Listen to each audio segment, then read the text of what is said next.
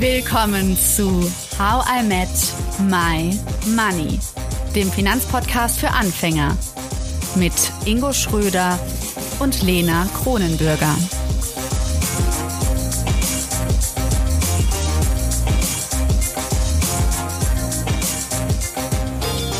Jetzt folgt Teil 2 mit Dr. Stefan Legge. Wir beleuchten Inflation. Wir gehen zurück ins Jahr 2008 zur Finanzkrise und wir schauen uns an, was wir auf jeden Fall beachten müssen, jetzt im Angesicht der Inflation. Viel Spaß weil wir gerade Immobilienreihe hinter uns haben, ist es dann vor allen Dingen für Leute, die zum Beispiel einen Kredit laufen haben, um ein Haus irgendwie abzubezahlen. Für die ist es gerade schwierig oder für wen noch? Weil ich sehe jetzt gerade für mich persönlich gerade nicht so die Problematik, wenn die Zinsen steigen, oder? Wenn die Zinsen steigen, ist es problematisch für all diejenigen, die ihre Zinsen nicht äh, fixiert haben. Ähm, ähm, es ist problematisch für all diejenigen, die Immobilien verkaufen wollen, weil der Wert einer Immobilie hängt natürlich eng mit dem Zinsniveau ab äh, eng mit dem Zinsniveau zusammen, weil wenn ich eine Immobilie kaufe als Anlageobjekt, überlege ich mir, ich kann das vermieten. Ich habe dieses Jahr, nächstes Jahr, in zwei Jahren, in drei Jahren etc. Einkommen ähm, und die zukünftigen Einnahmen werden diskontiert. Dann nehme ich den Zinssatz.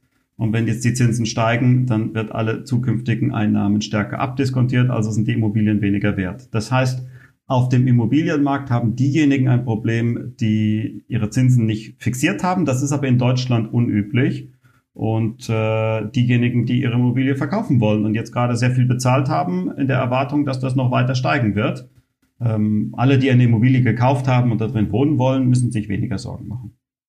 Vor allem, Lena, es ist ja auch so, wenn du äh, Schulden hast und äh, das Geld, also die Schulden, die du hast, weniger wert werden, dann hast du ja effektiv weniger Schulden. Also überleg mal, du hast einen Kredit von 1,5 Prozent auf 20 Jahre bekommen, gar nicht so lange her, dass das möglich war. Und äh, dein Lohnwachstum, weil die Inflation auch höher ist und wir oder unsere ZuhörerInnen gut verhandeln gelernt haben, kriegen drei Prozent pro Jahr mehr. dann äh, ist quasi schon allein durch das äh, Lohnwachstum im Endeffekt fast dein Kredit bezahlt, weil das ja im gleichen Zuge auch entwertet. Aber, Aber das ist jetzt eine ähm, gefährliche, trotzdem wahrscheinlich Lehre, oder? Dass ich jetzt sage, ah, dann nehme ich mir mal Schulden auf, oder? Also Stefan, ich würde so sagen, jetzt mal kurz, sollte man vielleicht nicht in die Richtung gehen. Also wenn ich jetzt noch Geld äh, mir vernünftig leihen kann und das vernünftig anlegen kann, äh, dann ist das nicht die dümmste Idee. Also äh, natürlich, man muss, also ich, ich will jetzt nicht äh, den, den, den, den äh, Menschen hier empfehlen, dass sie, dass sie sich Schulden aufbürden sollen. Aber wer von der Inflation profitiert, äh, sind natürlich in erster Linie diejenigen, die Schulden haben, weil, wie Ingo gesagt hat, die Schulden sind als Eurobetrag festgeschrieben. Und auch wenn das Preisniveau in den nächsten zehn Jahren sich verdoppelt, dann werden sich tendenziell auch die Löhne verdoppeln. Aber der Schuldenbetrag ist immer noch der gleiche. Und das ist dann eben viel, viel weniger in Bezug auf dein Einkommen. Also ja, es mag sich rechnen, heute Schulden aufzunehmen, aber äh, ja, äh, spätestens seit Peter Zwegert wissen wir, äh, der Schuldnerberater von RTL, äh, ich weiß nicht, was der, was der heute macht, aber die Problematik ist ja nicht weg. Also Schulden sind äh, problematisch, kann ich nicht empfehlen, aber ähm, Schuldner werden tendenziell von der Inflation profitieren. Mhm. Jetzt hat ja dieses Schuldenmachen, äh, Gelddrucken so richtig begonnen in meiner Wahrnehmung mit der Finanzkrise 2008. War das aus deiner Sicht so ein Wendepunkt? Ja, das war der große Wendepunkt. Die Finanzkrise war eine erstaunlich ernste Krise, eine, eine, eine sehr gefährliche Krise. Plötzlich war da eine Bank wie die Lehman Bank äh, pleite. Das konnte man sich nicht vorstellen. Man muss wissen, wie kompliziert das Finanzsystem ist. Wenn da einer der großen Player kaputt geht, dann werden alle enorm nervös. Das war also eine Katastrophe, was da passiert ist. Äh, plötzlich hatte man Angst, die Wirtschaft könnte so einbrechen wie in den 30er Jahren. Und wir wissen, was dann die Folge der, der wirtschaftlichen Probleme damals waren, äh, auch in Deutschland insbesondere, äh, aber auch in den USA, eine absolute Katastrophe. Und um diesen heftigen Wirtschaftseinbruch zu verhindern, gibt es zwei Möglichkeiten. Die eine Möglichkeit ist der Staat, die Regierung hilft, indem man Staatsausgaben erhöht, neue Bauprojekte auflegt, Konjunkturprogramme schnürt, Steuern senkt etc. Das ist die eine Möglichkeit. Die Regierung springt ein und stützt die Wirtschaft. Äh, die Alternative ist, dass die Zentralbanken einspringen.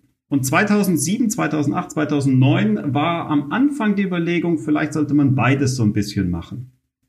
Aber dann kam der Boogeyman, der böse Mann, der böse, äh, äh, das Schreckengespenst mit dem Namen Griechenland. Alle haben auf Griechenland gezeigt. Warum?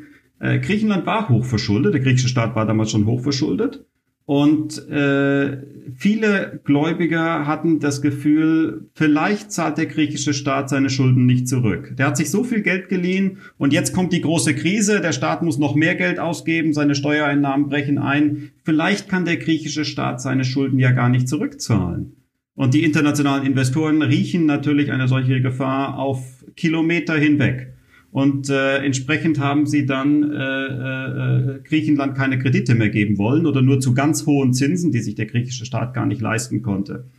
Und da war die Gefahr, Griechenland geht pleite. Und das war das Signal an alle, hey, Vorsicht, ihr könnt als Staaten nicht unbegrenzt helfen. Äh, äh, ihr seid schon so hoch verschuldet, wir können nicht noch mehr machen. Und damit war das Thema, äh, äh die Regierungen helfen der Wirtschaft in der Krise, weitestgehend vom Tisch. Und dann gab es nur noch einen Akteur, der helfen konnte.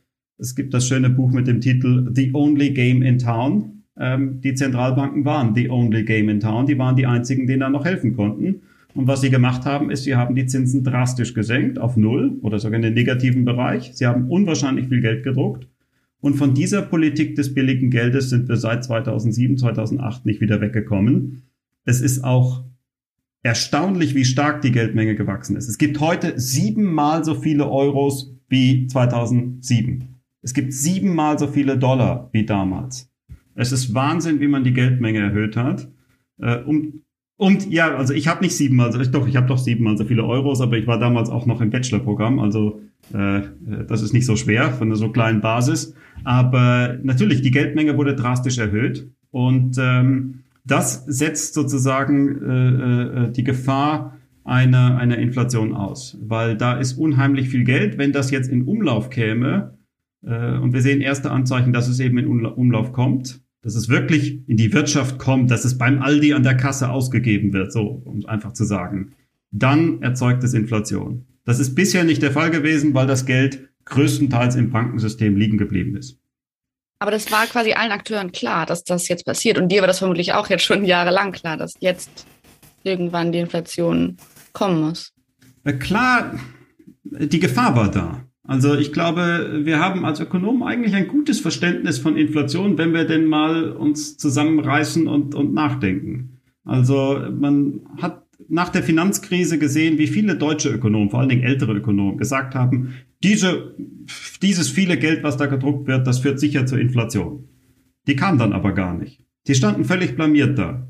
Und warum haben die sich so blamiert? Weil sie ihre eigenen Lehrbücher nicht gelesen haben. Äh, die Inflation kommt erst, wenn viel Geld gedruckt wird, geschaffen wird und das Geld auch verwendet wird. Und ein Großteil des Geldes, was man im Zuge der Finanzkrise und später bei der Eurokrise geschaffen hat, liegt einfach bei der Zentralbank rum. Das ist wie der, der König von Spanien, der seine ganzen Goldmünzen da geprägt hat. Solange der die wie Dagobert Duck in seinem Turm da liegen lässt, passiert gar nichts mit der Inflation. Das Geld kommt ja gar nicht in die Wirtschaft. Das wird ja gar nicht verwendet für, für, für, äh, äh für, für, für, für Käufe von Dienstleistungen und Gütern. Wenn Aber jeder von uns sich Euro... Hm. Ja. Ich glaube, dann profitiert dann die Zentralbank Zentralbank davon und deswegen lässt sie es da liegen? Oder was war dann der Grund dafür? Nein, die, die Banken, die Privatbanken selber liegen, lassen das Geld da liegen. Äh, es schafft enorm viel Sicherheit, enorm viel Stabilität. Ähm, die Banken könnten aber jederzeit äh, äh, Geld an private Akteure vergeben. Das versuchen sie ja auch. Also die Immobilienkredite sind ja so billig wie noch nie. Aber ja, bisher ist die Nachfrage da nicht angesprungen. Ein Großteil des Geldes blieb einfach im Bankensystem.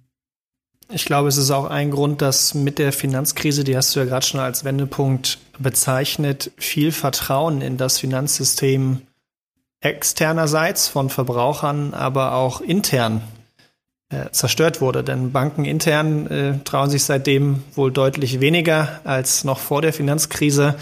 Auch VerbraucherInnen äh, in Deutschland wahrscheinlich noch am meisten als jetzt vielleicht in Amerika trauen sich nicht mehr so viel Geld zu investieren und das Ziel ist es ja, durch niedrige Zinsen äh, oder durch Minuszinsen auch eben dieses Geld, was Banken an sich horten, bei sich horten oder wieder zur EZB zurückgeben. Also man, äh, wir haben es ja schon auch häufiger hier besprochen. Äh, es ist ja schon skurril, wenn man sagt, ich äh, gebe als Bank aus Sicherheitsgründen mein Geld zur EZB zurück und die EZB sagt, ja, kannst du machen, aber dann zahlst du Strafzinsen dafür. Also das kann man sich ja als Normalverbraucher, gab es ja, also über Jahre konnte man sich das gar nicht vorstellen. In der VWL war das gar nicht vorgesehen, ähm, dass man überhaupt Strafzinsen einführt, wenn man also sich alte Lehrbücher anschaut. Und äh, das zeugt eben auch von dieser Unsicherheit und dass eben über Jahre versucht wurde, das Geld in Umlauf zu bringen, in den Konsum zu bringen. Und das halt eben, hat halt eben lange nicht funktioniert und dann wurde jetzt durch Corona so in meiner Wahrnehmung noch mehr Geld da reingeschubst. Jetzt wollen also konsumieren, aber es ist zu wenig da, um zu konsumieren. Und so braut sich der Inflationssturm zusammen.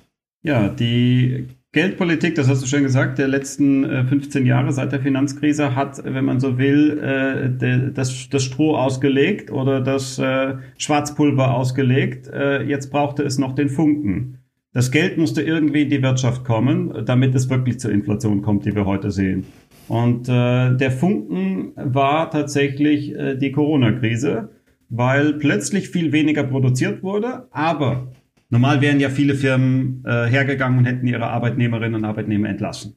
Wenn sie nicht mehr produzieren können, wenn sie nicht mehr verkaufen können, wenn die Restaurants zu sind, dann hätte man ja eigentlich Massenentlassungen sehen müssen.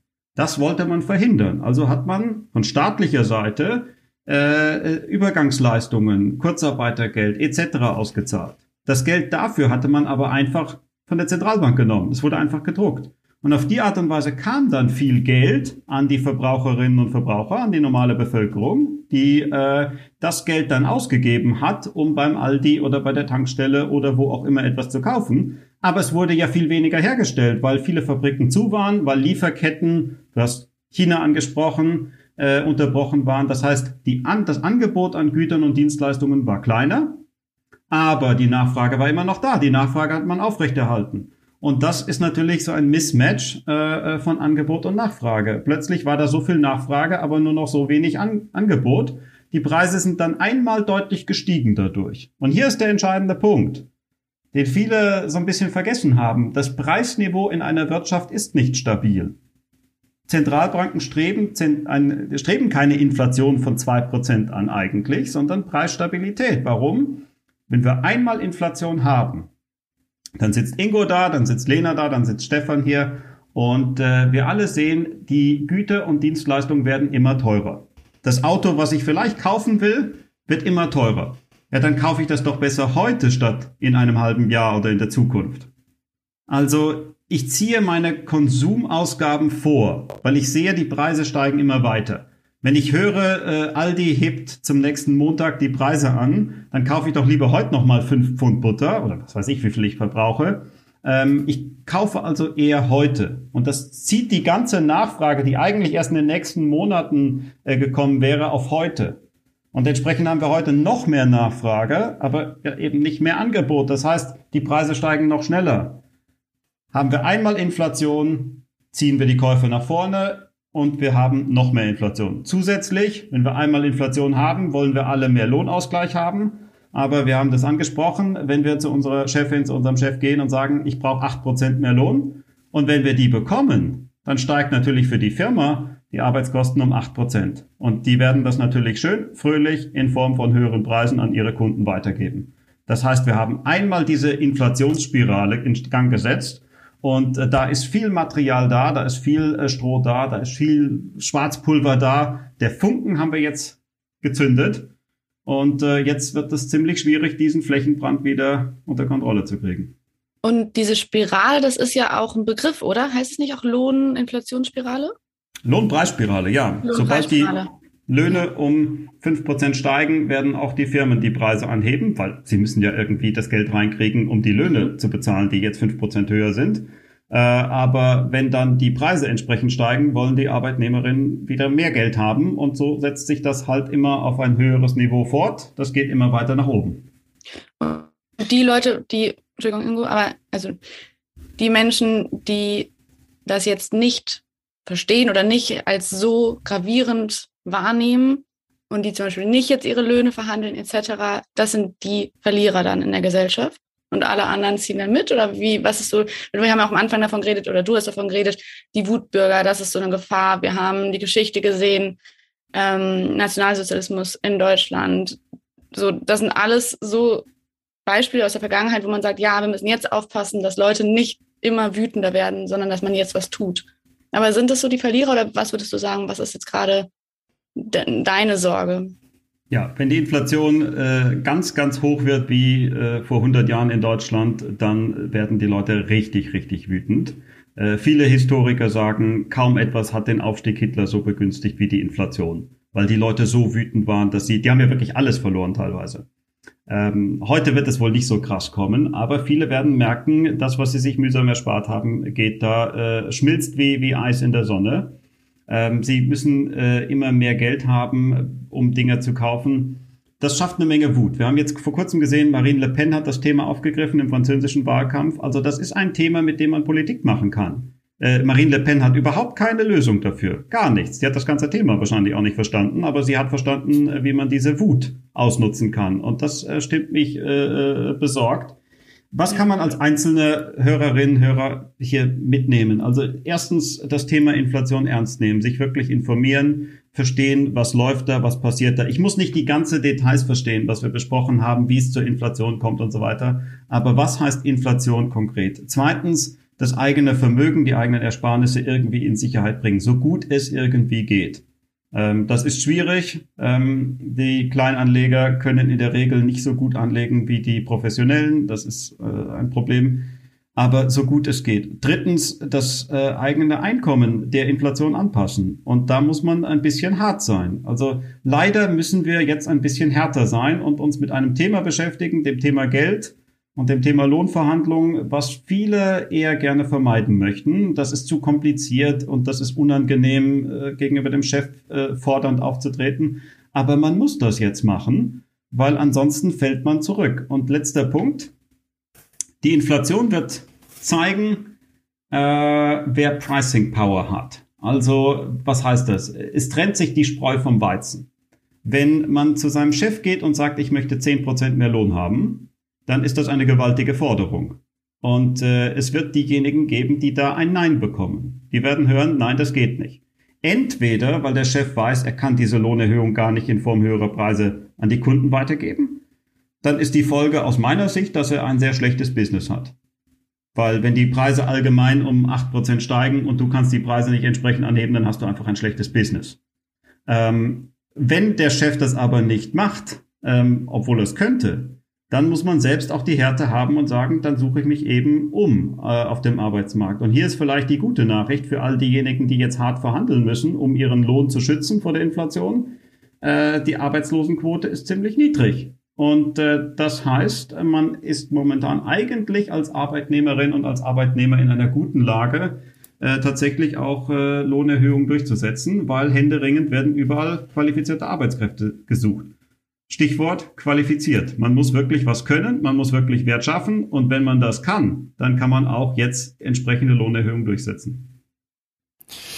Jetzt haben wir ja nicht nur VerhandlerInnen bei uns, die den Lohn neu verhandeln wollen, sondern auch Menschen, die Geld angelegt haben in ETFs und ich glaube, wir brauchen jetzt nicht darauf eingehen, dass Aktien, ETFs und Aktien langfristig gesehen äh, ein gutes Investment sind, um sich vor Inflation zu schützen.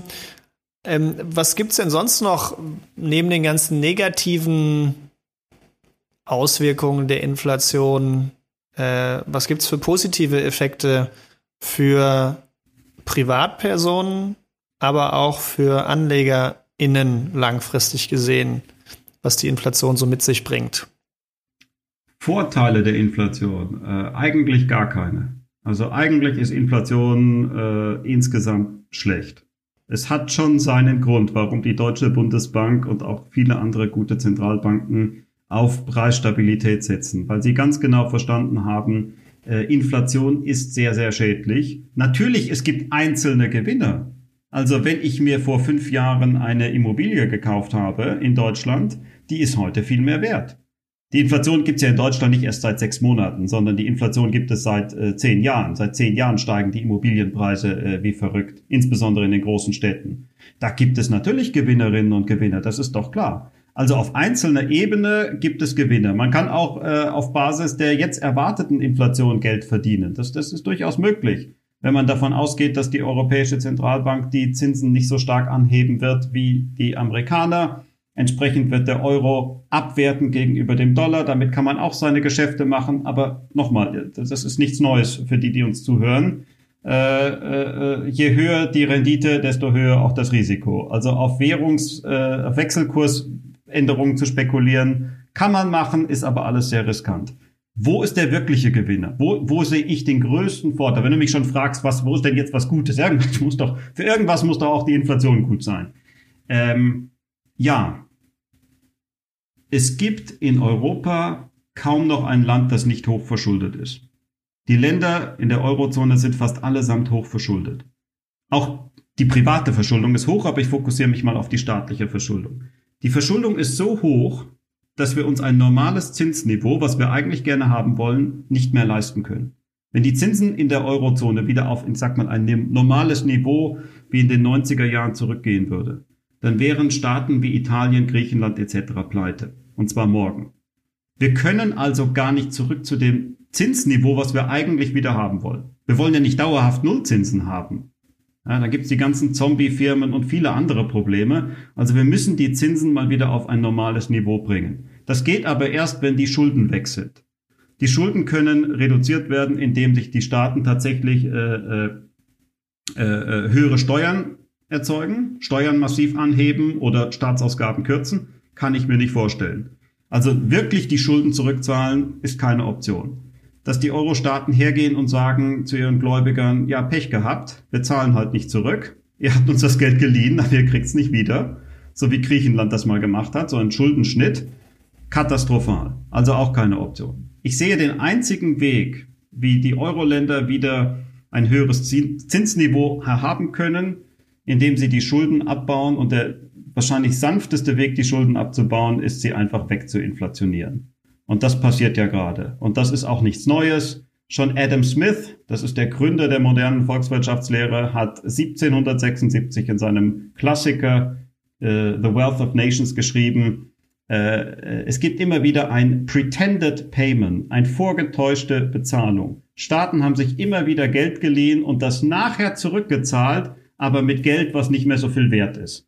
Das Geld, was dich die Euro-Länder heute leihen, werden sie in zehn Jahren oder wann auch immer zurückzahlen, aber der Euro ist dann nicht mehr so viel wert. Das ist eine, eine vorgebliche Zurückzahlung.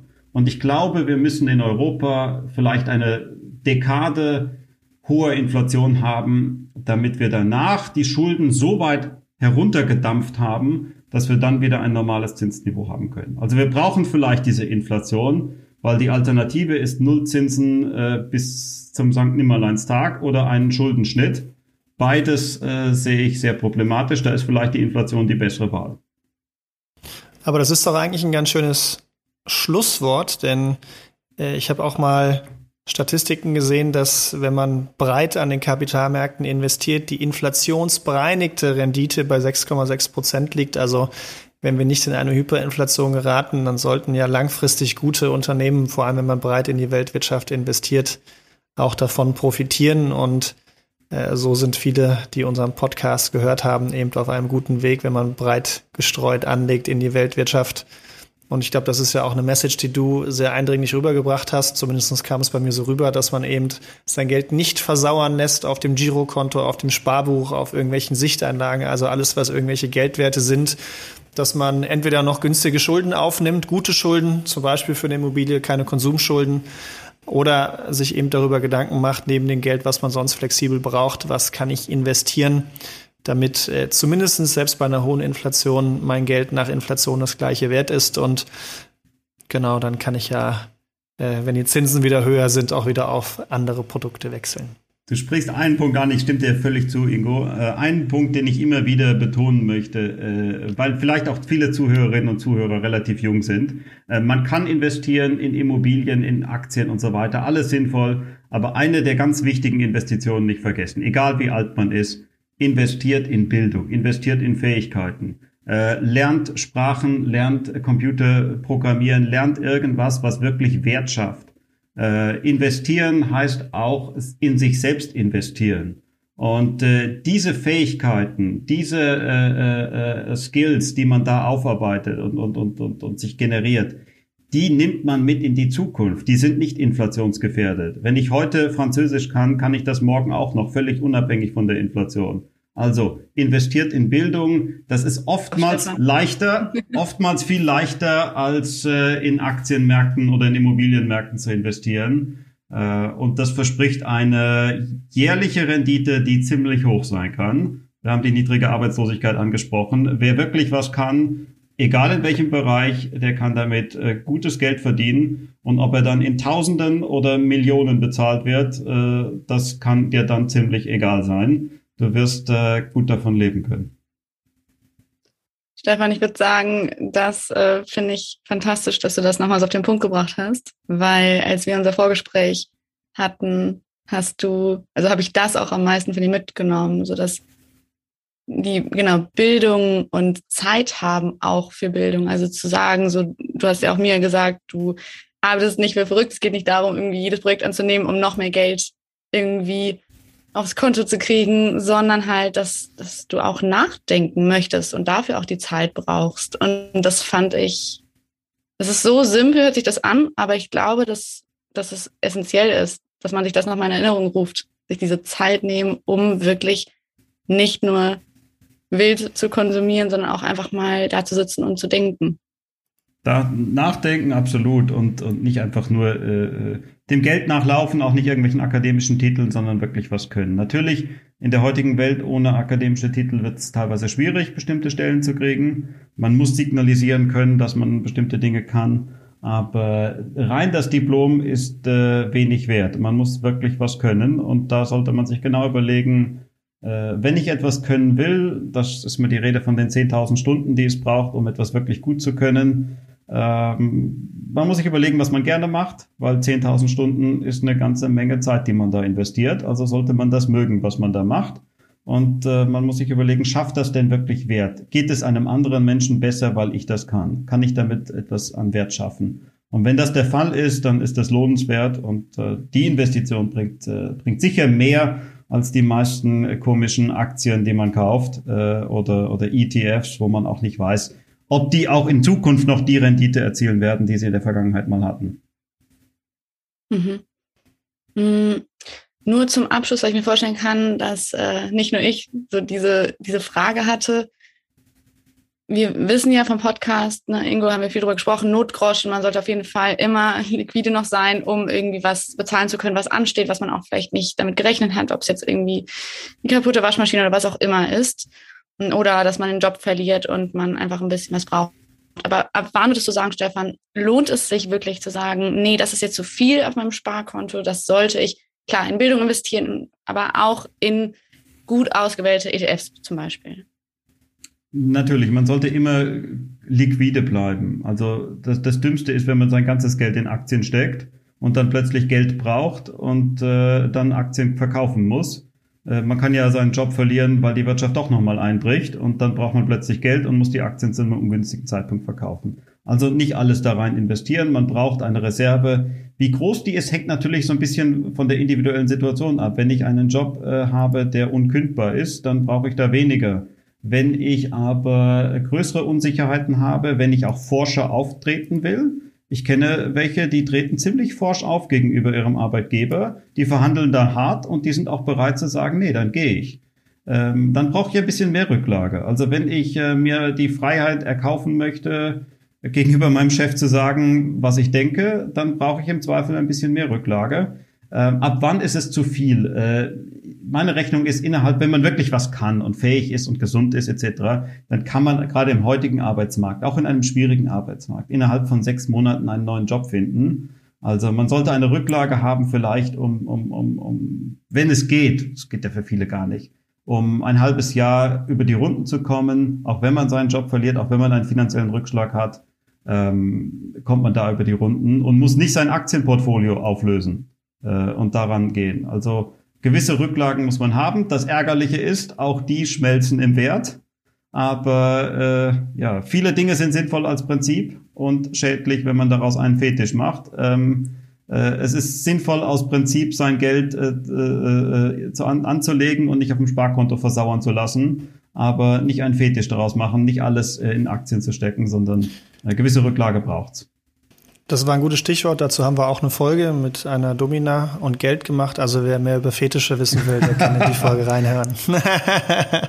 ja, Stefan und auch Ingo, danke für diese tolle Doppelfolge. Wir verlinken euch in den Show Notes die Website von Stefan. Da könnt ihr nochmal viel über Inflation nachlesen, auf Englisch, aber super gut und auch sehr zugänglich erklärt.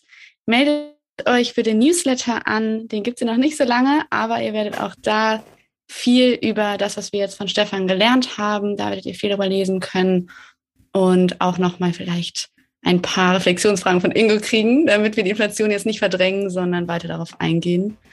Ja, vielen Dank, Stefan. Und äh, ja, euch beiden und euch allen da draußen noch einen schönen Tag. Danke, bis dann, Lena. Ciao. Vielen Dank, Lena. Vielen Dank, Ingo. Bis bald.